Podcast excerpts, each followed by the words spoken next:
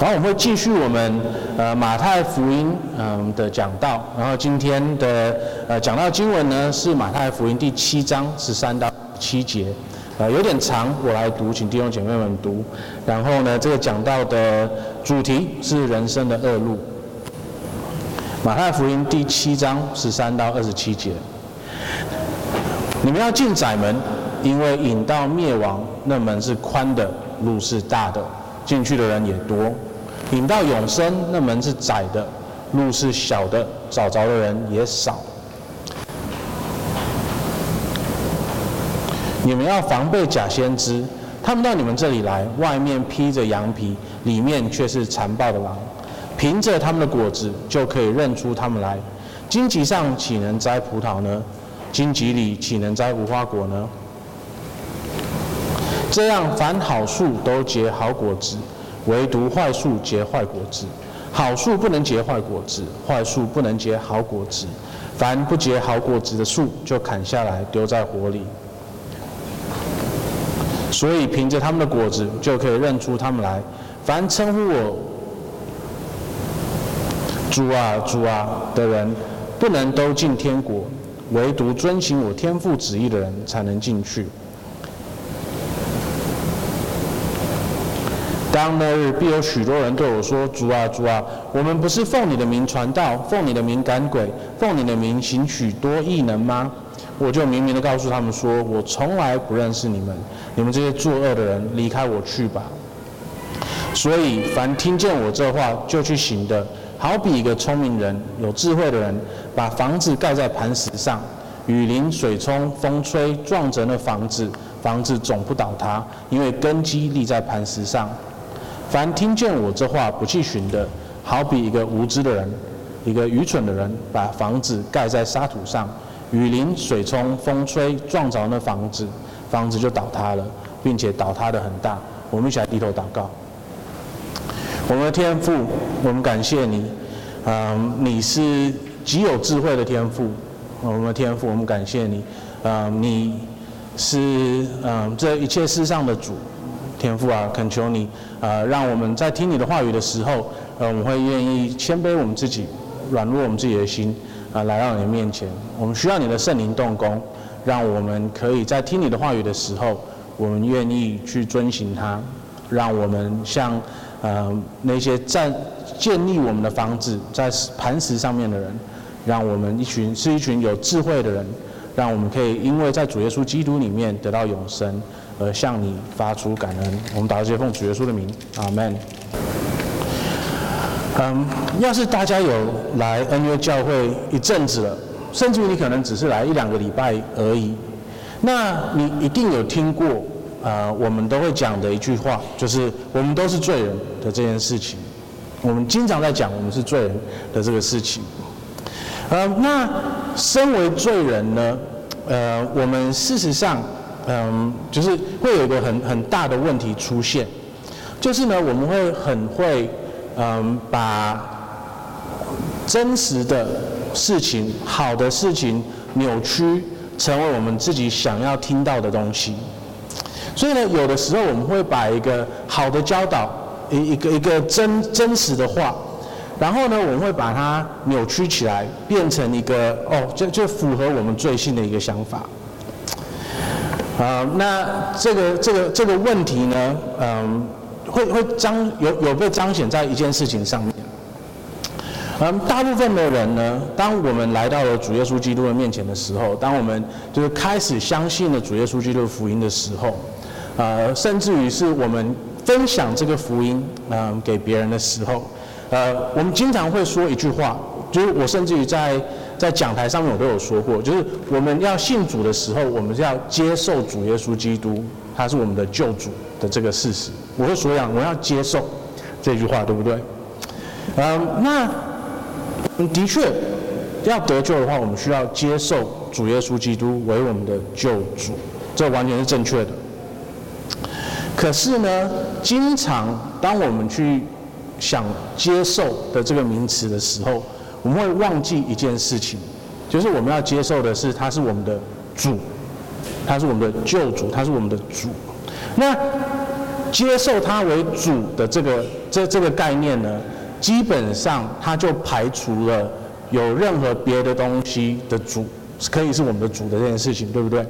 因为在马太福音第六章二十四节的时候，主耶稣就很很很清楚的跟我们讲说，当他是我们的主的时候，我们不能够有别的主，就是我们我们不能够服侍两个主的这个概念。所以本来我们说哦，你要接受主耶稣基督为救主的时候，啊、呃，我们是就就他这里面就包含了排除有别的主的这件事情。嗯，可是呢，经常在我们的生活里面，我们会忘记说。他是会排除别的主的，我们会认为说要接受主耶稣基督的话，那代表说我们除了接受他以外，我们还能够接受别的东西，对不对？那我今天可以接受、呃、一碗卤肉饭，我也可以接受一碗干面，我可以接受这个，也可以接受那个，有很多东西都是我们可以接受的。嗯，那普通时候呢，接受是没有这个排除性的，没有那个独一性的，可是，在主。接受他为主的这个概念里面，它是有排除的。OK，只有主耶稣基督是我们的主，我们不能够有别的主。那所以当我们在说接受的时候呢，我们就需要记得说，它不只是哦接受这个、接受那个、接受那个都可以接受，它是有一个好，我接受了这个，就代表我不接受这些东西。嗯，所以呢，有的时候当我们说接受。可能这这个可能会被别人误解，甚至我们自己的生活里面，我们也可能误解他。那今天呢，主耶稣基督他要用另外一个方式来帮助我们去思考，说真正的信主的时候，那个的生命是什么样子的？他也不是一个不只是一个接受了主耶稣基督为我们的主的这件事情而已，他是我们需要做出一个选择。那今天呢，我们会看到四个选择。第一个呢。嗯，主耶稣基督让我们做的是，他要我们去去去去去选择一条不寻常的道路。然后呢，第二个我们会看到的是，他要我们选择一个我们可以呃帮助我们正确理解这条道路的先知。然后第三呢，他要我们做出一个选择，就是我们要选择一个普通的嗯顺服的的的生活。然后第四呢，他要我们选择智慧，而不是选择愚蠢。好，就有这四个选择。第一个选择，选择一条不寻常的路；第二个呢，选择一个帮助我们可以好好理解这条不寻常的路的教师，嗯，先知。然后第三呢，我们选择一个普通的呃的顺服的生活。然后第四，我们选择智慧，而不是愚蠢。所以呢，这在第十三节到第十四节，啊，我们就看到我们的第一个大主题，就是我们要选择那一条不寻常的道路。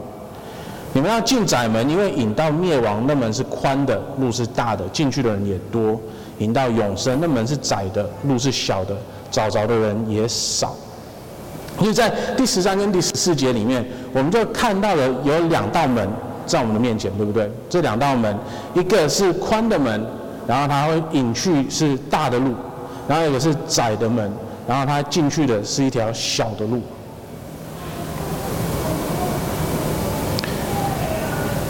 这个门呢，它不是像我们现在这个房子里面的这个门而已，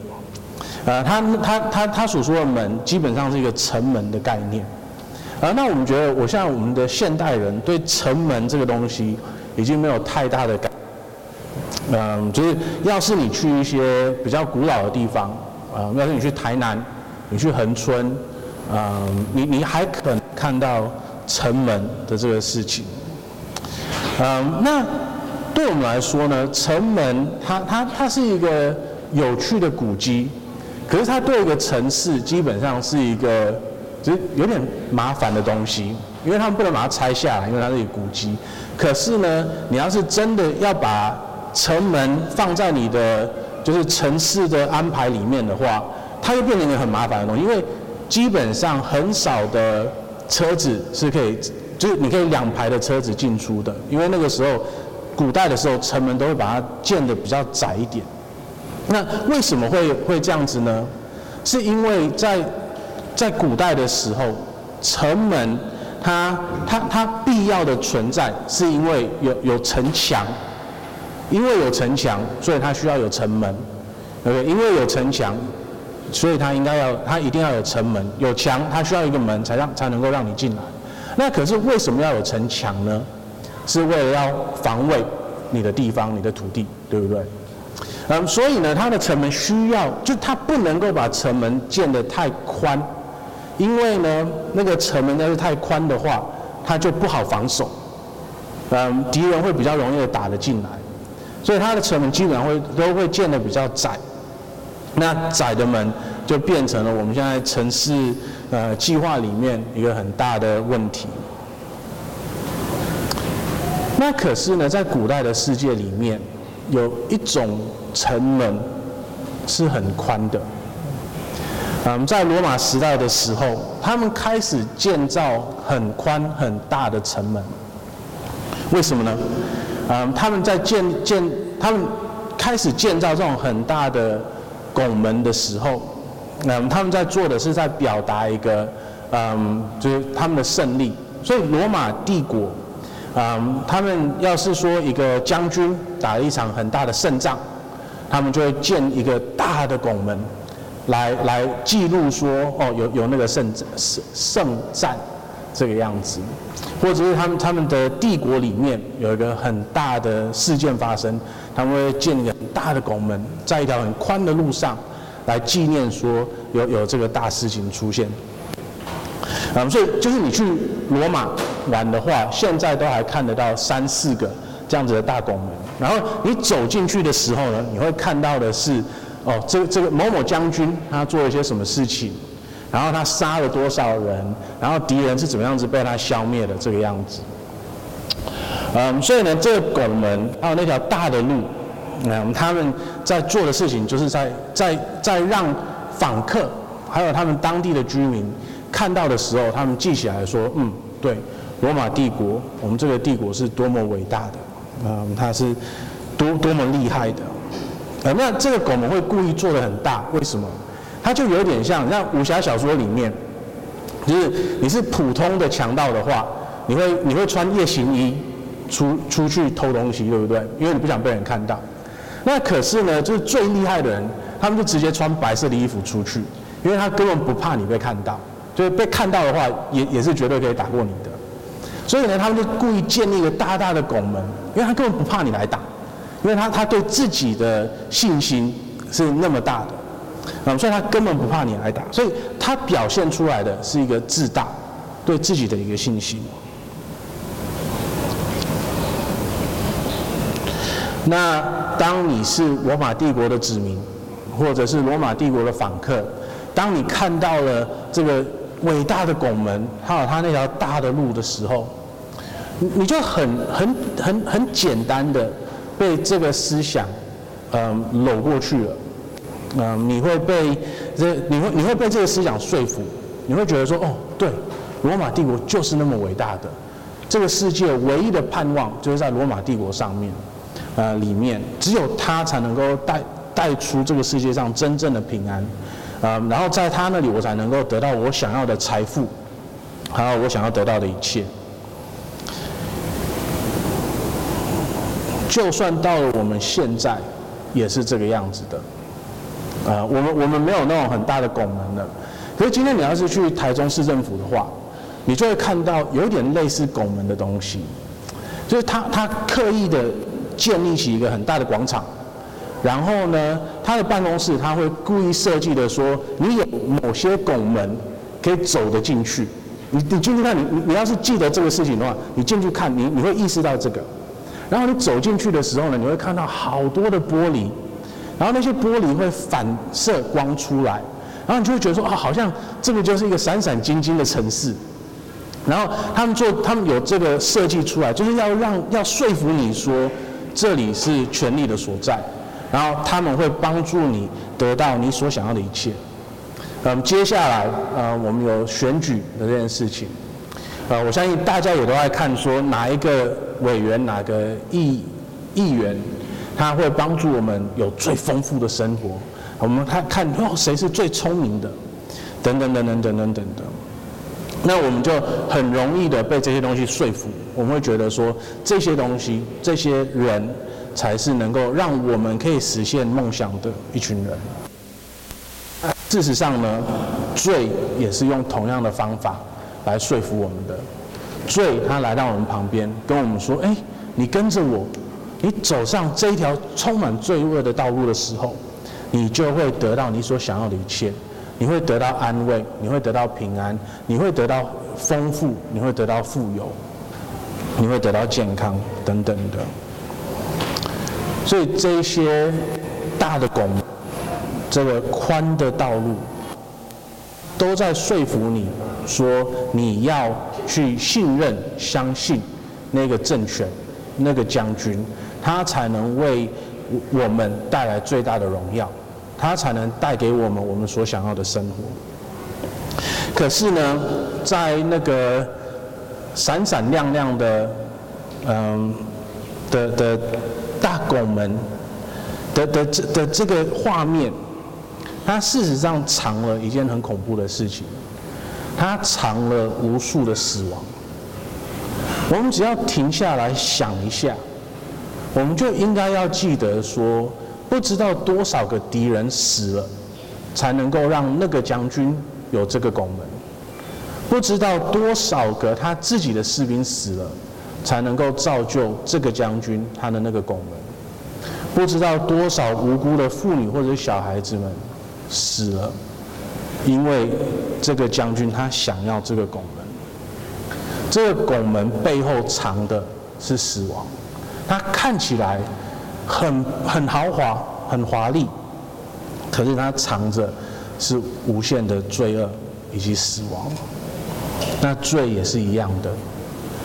没有任何的罪没有压迫到人的，没有任何的罪没有去伤害别人的。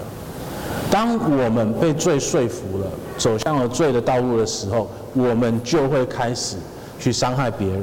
也伤害我们自己。那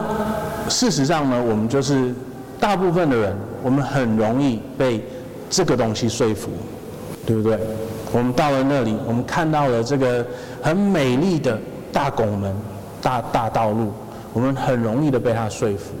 那我们就会很自然的。跟大部分的人一样，与潮流一样，往这条大拱门的地方去走。可是我们要记得的是，走进去以后，沿着那条道路一直走的时候，他最终的目的是死亡，他最终的目的是罪。可是耶稣跟我们讲，有另外一条路，有一条窄的路，路是小的，在那条路带给我们的是生命。永生，那条路带给我们的是无限，到最后我们可以看，可以得到的无限的美好，而不只是我们现在这个世上我们可以享受的自认为想要的东西。在这条路上，我们会发现，嗯，它才是最美好的。嗯，可是呢，这这个门是窄的，路是小的，那我们要怎么样去找到它呢？我们怎么样子才能够偏，就是不要去看那条大的路，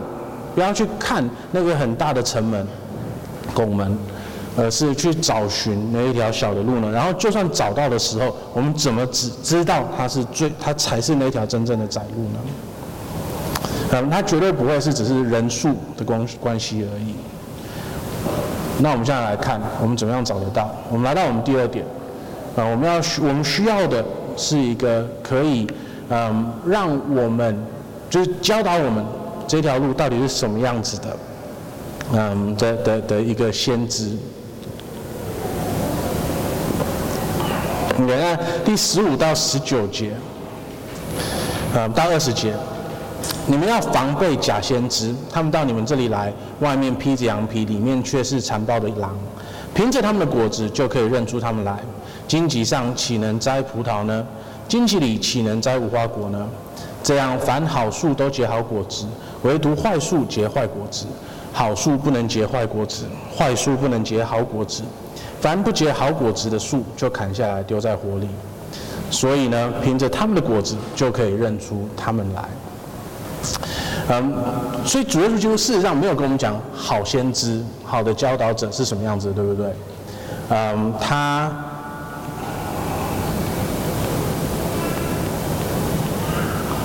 他只跟我们讲了说坏的先知是什么样子的。好，那我们先来看坏的先知什么样子，我们再来看所以好的先知会是什么样子的。嗯，我们在普通生活里面，我们会遇到很多的假先知，你可能不觉得，嗯，可是这是事实。我们在普通的生活里面，我们会一直遇到很多人想要给我们很多不同的，嗯呃的的的想法，嗯，或者他要给我们很多的建议，也就我们就是普通陌生人都会想要来，嗯，就是分享他们的想法给我们。呃，我永远不会忘记这件事情。有些人有听过我讲这个故事。呃，有一次，呃，我跟丽亚两个小孩子还有我爸妈去中友百货逛，呃，然后呢，丽亚带了嗯逸轩去，哎，小孩子在哪里？哦，下面对。莉亚带了逸轩去上厕所，然后逸木就就就在外面陪我，然后我爸妈在我旁边这样子。然后那个时候，逸木那时候才四岁。呃，三岁，然后我们一直都有一个好，他喜欢玩的游戏就是，呃，我们叫做 Upside Down Baby，就是我把它翻过来这个样子，他他很喜欢那个游戏。哎，那我们就在那里玩 Upside Down Baby，Upside Down Baby，Upside Down Baby，嗯，然后就突然间有一个阿姨，嗯，来跟我说，哎，不能不不应该这样子跟小孩子玩，嗯，那。就我我不是一个很会隐藏我我的我的心情的一个人，嗯，所以我就说，嗯，好，谢谢，然后继续跟逸木玩这样子，嗯，然后这这个阿姨她她她她就她就离开了，嗯，可是呢，没过五分钟，他回来开始跟我说什么，哦，他他他他是护士啊什么什么什么的，然后我说，我的小孩子。我要怎么跟他玩是我的事情，请请你不要再来跟我讲话了。很有礼貌，可是又很没有礼貌。嗯，可是老老实说，我我妈在旁边，我觉得她她觉得超丢脸的。嗯，讲出儿子是这个样子的。嗯，可是我是成人的，我妈也拿我没辙。而且老实说，我妈也知道，我妈心里面应该也在想说，哦，我都不敢念他了，一个陌生人还敢念他，那么厉害。嗯。这就是我我我们就是普通走在街上，都可能会有很多人要要要要给我们建议什么东西，要要讲些什么话，嗯，一定会有一堆阿姨跟你说哦，要要怎么带小孩子，一定会有一堆阿伯们跟你说你要做哪些运动，你要怎么样来照顾你自己的身体。啊、然后会有一堆人想要卖你一些东西，因为他会觉得说，哦，这个可能是对你好的。那当然可能他主要是想要卖你那个东西，而不是真的他对你好的。无论如何，我们在我们的普通生活里面，都有一堆人想要跟我们讲说，哎，我们应该要怎么生活，我们要怎么生活。那不只是这些而已，就是我们在我们的社会里面有很多不一样的世界观。啊、他他们在争取我们的认同，他们在争取我们也要这样子的活。啊、我们会一直看到像，嗯、就是无神论的一些嗯、思想，啊、然后我们在看到这些时候，我们有没有说服他？啊、我们身旁有很多不同的宗教，呃，无论是道教、佛教、儒家思想，甚至于回教、摩门教，什么什么都有。嗯、有一些很主流的。也有一些不太主流的，像一贯道或者是呃密宗。然后我觉得有有趣的是，我甚至于开始开始看到那个泰国的某种民俗佛教开始出现了。嗯，也我我觉得蛮恐怖的。嗯，那这些宗教、这些世界观都有他们自己的先知，他们都有自己的教导。来争取我们的认可，来试着来说服我们。那就算我们不看别的宗教，就算我们只来看基督教而已，我们也是先知一大堆啊。我们有一堆的人都在教很多不同的东西，对不对？嗯，我们就分三个：天主教、东方教、东东方教，还有还有还有我们嗯，就是新教呃，哎，我们叫什么？基督新教，东正教，然后我们是新新新基督新教。然后就算我们不去看天主教，还有东正东正教，我们只看我们的的这这一条而已。我们甚至于还有改革宗，还有信呃福音派，还有灵恩派、五旬派、呃路德宗、信义宗等等一堆的。那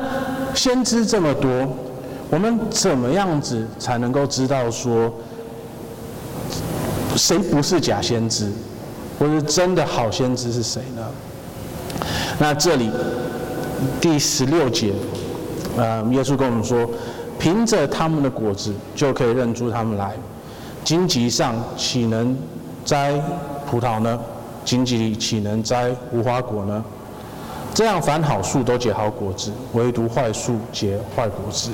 好树不能结坏果子，坏树不能结好果子。所以，我们要怎么知道假先知是谁呢？我们可以透过他的生活所结出的果子来看，说他到底是不是假先知。好，我们我觉得我最近可能会多讲一些武侠小说的事情，因为我重新去看耶稣，呃，耶稣金庸了。那金庸里面呢，他他有一个角色是我很喜欢的，嗯，他不是主角，可是我觉得他蛮，他对我来说他他蛮重要的。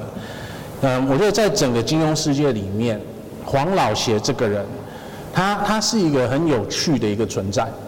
因为黄他一金庸可以透过黄老邪这个痛恨传统儒家思想的人，来去批判啊他在中华人世界里面看到的一些问题，然后也可以透过他去批判一些我们传统里面的世界观所带来的问题。所以现在我们来假装我们是黄老邪。我们来看，我们刚才听到的那些嗯先知们，他们是假先知还是真先知？嗯，我们从儒家思想开始，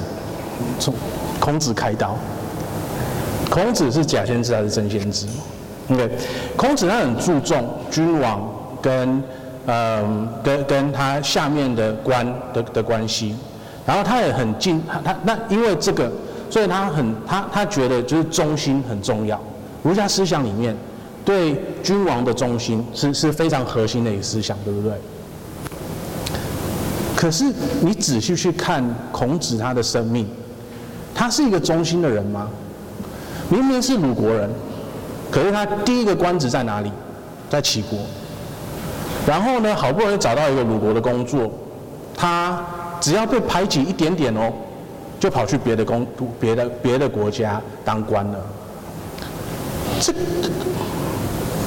这个完全不是忠心的表现啊！所以这这个跟他未来的一个人物比，呃，岳飞直直接把精忠报国刻在背上的，他虽然是被排挤的那么的厉害，可是他还是宁愿选择死而不背叛国家。可是呢，孔子儒家思想的老祖宗。是一个反复背叛君王的一个人，这到底是什么事情呢？好，我们来看佛教，释迦牟尼佛，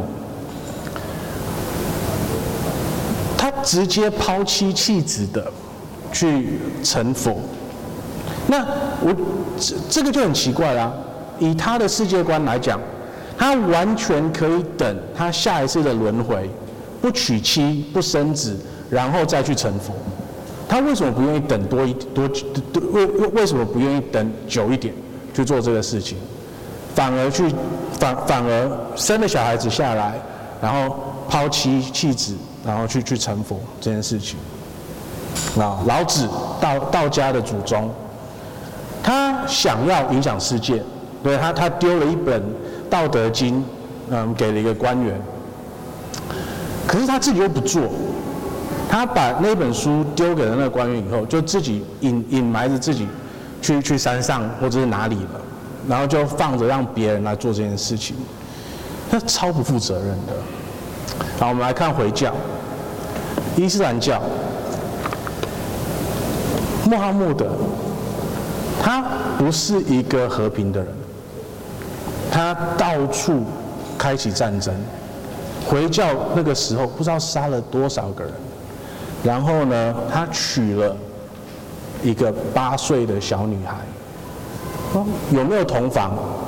是有争议的一件事情，可是他娶了一个八岁的小女孩，这绝对不是一个好人，不是一个结出好的果子的人，他们，所做出的事情。那我们仔细来看基督徒好了，实际上基督徒有没有好到哪里去？最近东正教的在在在在苏联的主教，他跟大家说什么？他就说：为你伟大的祖国去牺牲，你会去天堂的。嗯，天主教在这个三十四十年里面，不知道有多少的丑闻，嗯，特别是性向上面的东西一直出现。嗯，在我们自己的教派里面，我们也一直看到各式各样的牧者去做很多不荣耀神的事情。所以，事实上，我们去看所有的这些先知，他们我们每一个通通都是假先知，我们每个通通都是坏人。就大家认识我也两三年了，你们没有任何一个人会跟我说哦。传道完美，传道没有任何的问题，传道从来没有冒犯过我，也没有冒犯过神，不可能，对不对？所以事实上呢，我们要是拿这个果子结出的果子来看一个假先知或者是一个真先知的话，我们可以得到一个真一一个很明显的结论，就是我们周遭没有任何一个好的先知，一个真的先知。基本上，我们去观察每个先知的生活的时候，我们得到的结论是，他是一个坏先知。然后，他是一个坏先知，所以呢，他结出不好的果子。世界上唯一的好先知，唯一的真先知，就只有主耶稣。在约翰福音第十章。耶稣说他是门，在约翰福音第十四章，耶稣说耶稣说他是唯一的道路。然后在这里呢，耶稣用一个隐约的方式跟我们讲，他是那一位真的好先知。不像孔子，他是完全真心的、忠心的。他他的天赋。差派他到这个世上做他的工，他完完全全、完完美美的达到了。他的天赋要求他，甚至于要上十字架，为一群罪人牺牲，要为他们受死，他也完完全全的遵从了他的天赋的指命。他完完全全的超过了孔子，他决定。不娶妻，不生子，他一生都奉献了给他需要成全的事工，所以他没有抛妻弃子，像佛祖这个问题，而且不止如此，在他的这个里面，他选择了担起他的教会的罪的这个责任，他视他的教会为他的妻子，所以他在这方面也超过了。佛教的教导，他不像老子，把一本书丢出来就去逍遥自在了。他选择了什么？他原本是在天上的王子，他选择入世，来到这个世上，与罪真正的抗争，然后他真正的在这个世上为人牺牲了，然后他为我们而死。这是最大的表现。他一生中没有开启任何一个战争，他一生中没有跟任何一个不应该与他结婚的人结婚。所以在这里面，我们看到的是，他远远超过了这个世界上任何另外一个世界观可以能够带来的东西。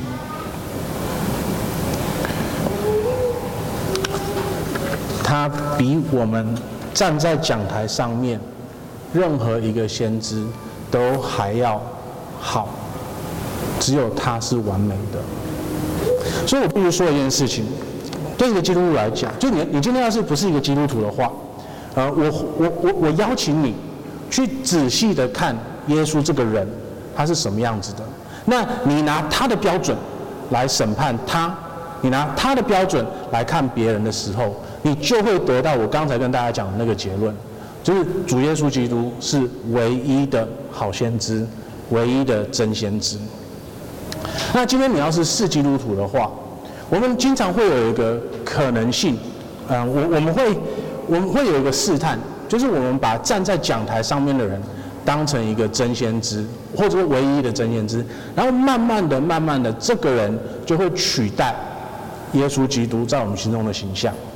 我们不去听耶稣的，我们听站在站在讲台上面的那个人。那更恐怖的是。有的时候站在讲台上面的人，他会自己去做这件事情，他会自己试着去取代耶稣，他拿自己的想法来取代耶稣的想法，他拿自己的故事去取代耶稣的故事，他拿自己的标准去取代耶稣的标准。对我们来说，我们需要避免这个试探。所以，这个就是为什么在我们这个教会，我们会选择用，就是用用最贴切经文的方式来做讲道，因为我要尽量的避免参加太多传道自己的想法的东西在讲道里面，而是试着把主耶稣基督的旨旨旨意带出来给大家，让让把大家指向主耶稣基督。而不是指向我，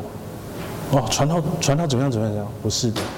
我们要知道的是主耶稣基督这个真先知，他真正的教导是什么？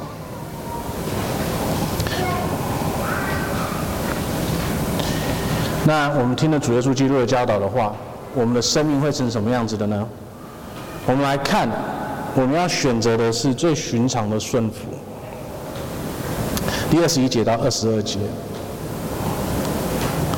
跟二十三节，凡称呼我主啊主啊的人，不能都进天国，唯独遵行我天父旨意的人才能进去。当那日必有许多人对我说：主啊主啊，我们不是奉你的名传道，奉你的名赶鬼，奉你的名行许多异能吗？我就明明的告诉他们说：我从来不认识你们，你们这些作恶的人，离开我去吧。我觉得对很多基督徒来讲，嗯，他们可能认为说，当了基督徒以后，我们会有。就是，就是他他他有一颗想要服侍主的一颗心，这这颗心是好的。可是问题就在于说，有的时候有些人他他们的他们服侍主的方法会变得很奇怪。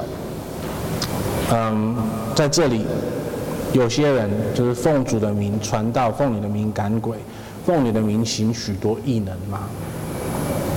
很多人会觉得说，哦，你要是。当成了基督徒以后，啊、你你要更接近主的时候，啊、你需要的是什么？你需要讲方言，你需要讲预言，你需要可以医治人，等等等等等等等等。好，那这个在我们自己的教派里面不多，所以我也不多讲。我我觉得在我们教派里面比较多的是，我们会认为说，我们奉你的名传道，哦，我就是一个好的基督徒。我奉你的名读神学，我就是一个好的基督徒。我奉你的名把 b e r k o f 读完一遍，哦，我是一个很好的基督徒。我奉你的名就好好跑完詹长老的心灵信条的课程，哦，我就是一个好的基督徒。可是事实上，神要求我们的是什么？遵行我天父旨意的人，才能进去天国。耶稣基督对我们的期待，当然当然就是传福音。读神学等等的，通通都是很好的事情，很美好的事情。可是最终，那不是最重要的事情。耶稣基督要我们做的是遵行我天父旨意，所以我们需要做一个选择，因为我们人都是有限的，我们一生的时间就那么多而已，你一天的时间就那么多而已。你要花很多时间去追求，嗯，讲方言啊什么什么的，你想花很多时间去去追求，嗯，教会里面很多的服饰啊什么的，你要是这样子做的话，很有可能你就牺牲了在你普通生活里面好好的顺服主的那个可能性的时间。我觉得，就我，我觉得大大家会觉得说，哎，传道这样讲好像很奇怪。嗯，不是，不是，不是很多的牧者，大部分的牧者都会想要鼓励大家好好的读神学吗？有很多读很多牧者都要鼓励大家怎么样怎么样吗？可是我觉得更宝贵的是，就当我们弄清楚神的旨意是什么的时候，我们需要到这个世界里面去把它活出来。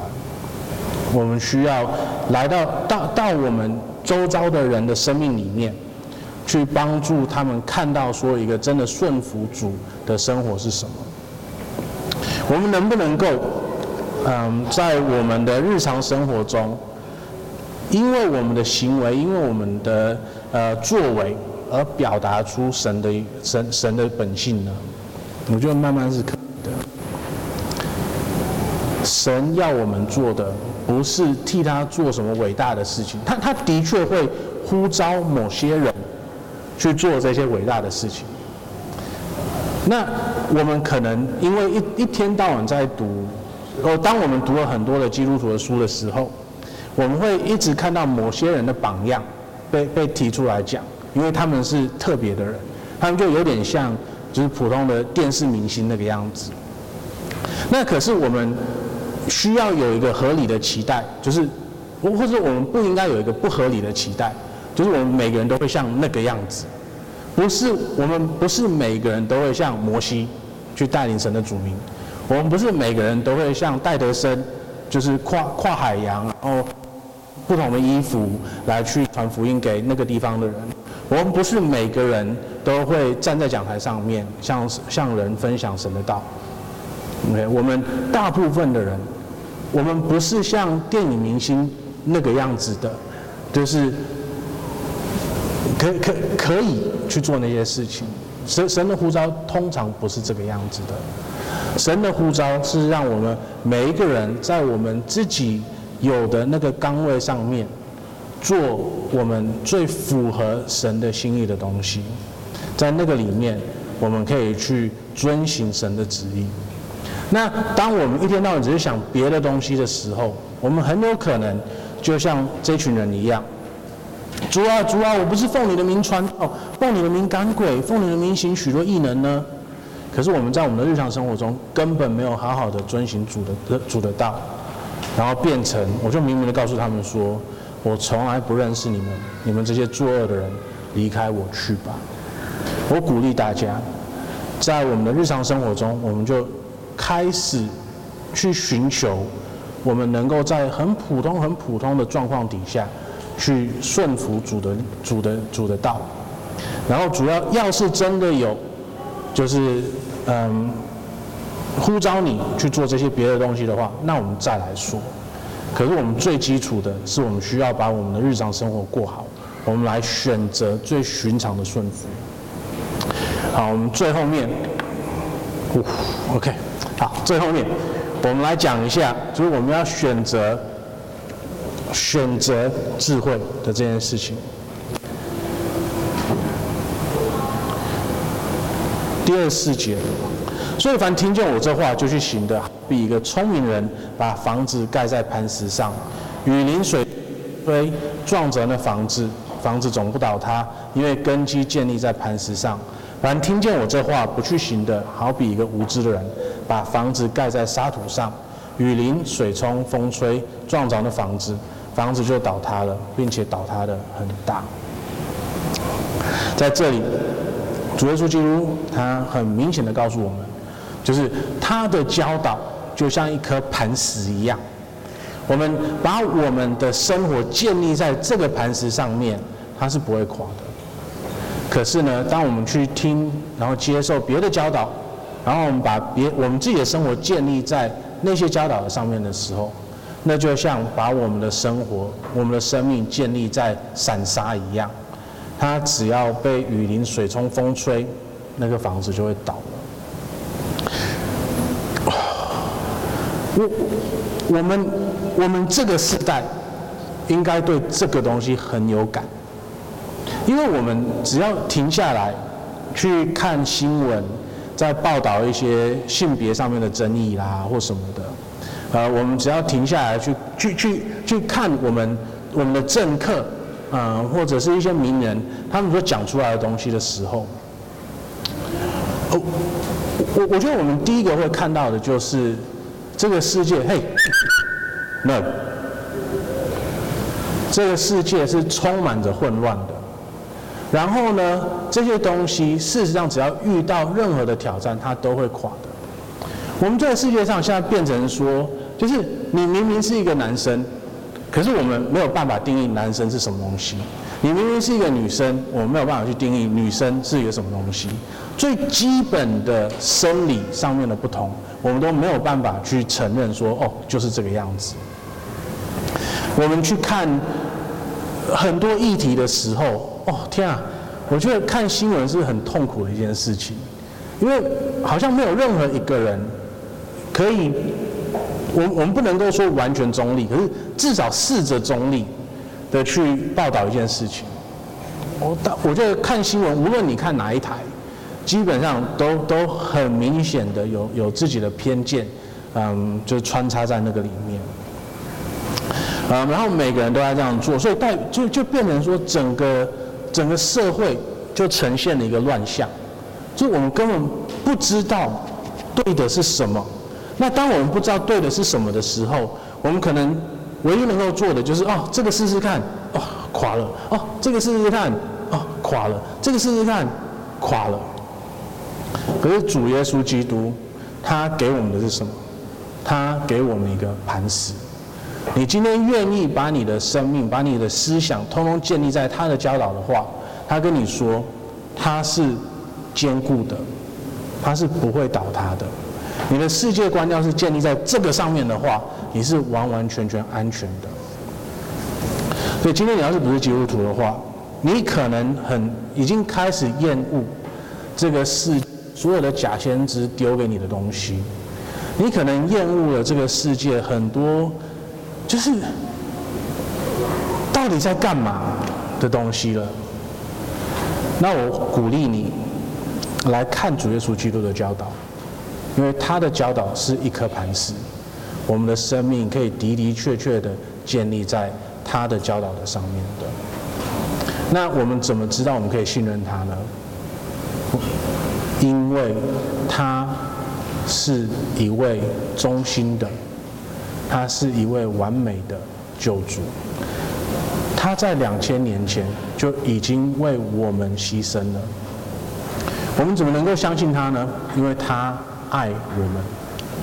他在两千年前，他就愿意为我们牺牲了。他愿意来到这个世上，他愿意入世，他愿意经历这个世上所有一切的苦楚，一切的张力。他完完全全的顺服了他天父的旨意，他一步一步的踏上十字架。他挂在了那里，他的死亡为我们的罪付出了代价，他流出的血洗净我们的罪，透过与他连结了，因为我们相信他了，我们与天父有一个重新和好的关系，他解决了我们的罪的问题，所以我们知道说他是真的先知。所以我们知道说，我们可以信任他。所以当他跟我们说他的教导像一颗磐石一样的时候，我们可以开开心心的、完全顺服的，把我们的生活、我们的世界观建立在他的教导上面。那这样子呢，我们就成为了一个有智慧的人，因为我们选择了最有智慧的一个选择。我们恳求主，让我们每个人都可以成为最有智慧的人。我们一起来祷告。啊，我们的天父，嗯，主耶稣基督的确是我们的磐石。主，恳求你，让我们呃愿意去多思考这件事情。让我们在接下来这个礼拜里面，我们会去多想说，我们怎么样子才能够把我们的生活、把我们的思想建立在他的身上。我们祷告这些奉主耶稣的名，阿门。